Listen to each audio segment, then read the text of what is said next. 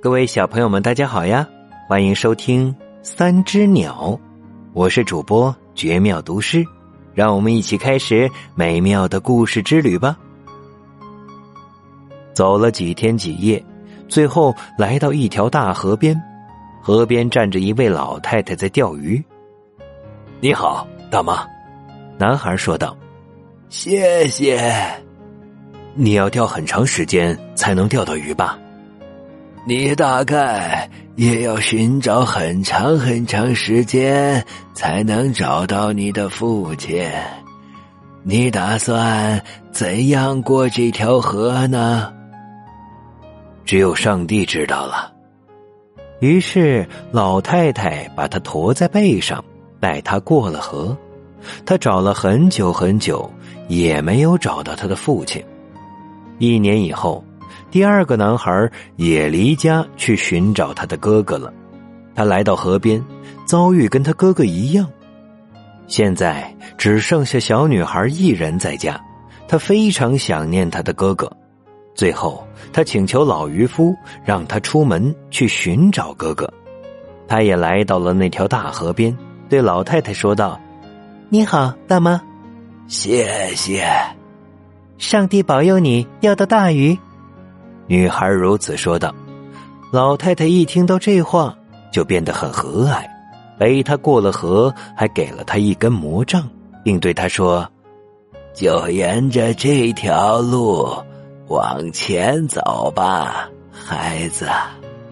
当你走过一条大黑狗时，千万别出声，不要笑，也不要看它。”要一直走过去，然后你就来到一座敞开着大门的城堡前。站在门槛上，你一定要放下魔杖，径直穿过城堡，从那一边出去。那儿有一口老井，井底长出一棵树。树上挂着一个鸟笼，里边关着一只鸟。你要取下鸟笼，并从井里取一杯水，然后你就带着这两样东西原路返回，再从门槛捡起那根魔杖，并拿在手上。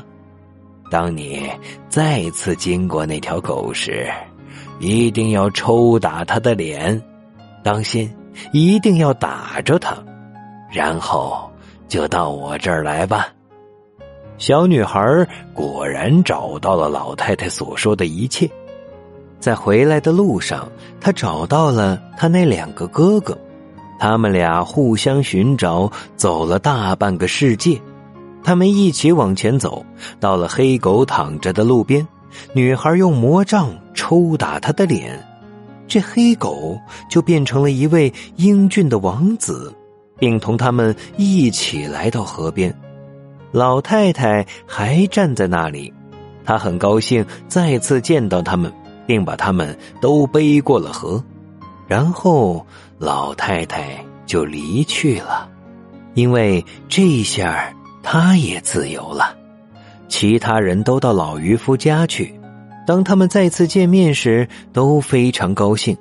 他们把那只鸟笼挂到墙上，但是第二个儿子在家待不住，拿着弓箭去打猎了。当他累了，就拿出笛子吹上一曲。国王这个时候也在打猎，听见笛声就朝年轻人那边走去。他看见年轻人时问。谁容许你在这儿打猎的？啊，没有谁。呃，你是谁家的孩子？我是渔夫的孩子。但是，他没有孩子呀。如果你不信，就请跟我来吧。国王跟着去了，问渔夫是怎么回事渔夫告诉他所有发生的事情。这时，墙上鸟笼里的小鸟。开始唱了起来。母亲独自一人关在小监狱里，尊敬的国王呀，他们都是你的儿女。那两个狠毒的姨妈想要害死这些孩子，把他们扔进河底。是渔夫见到了，才把他们救起。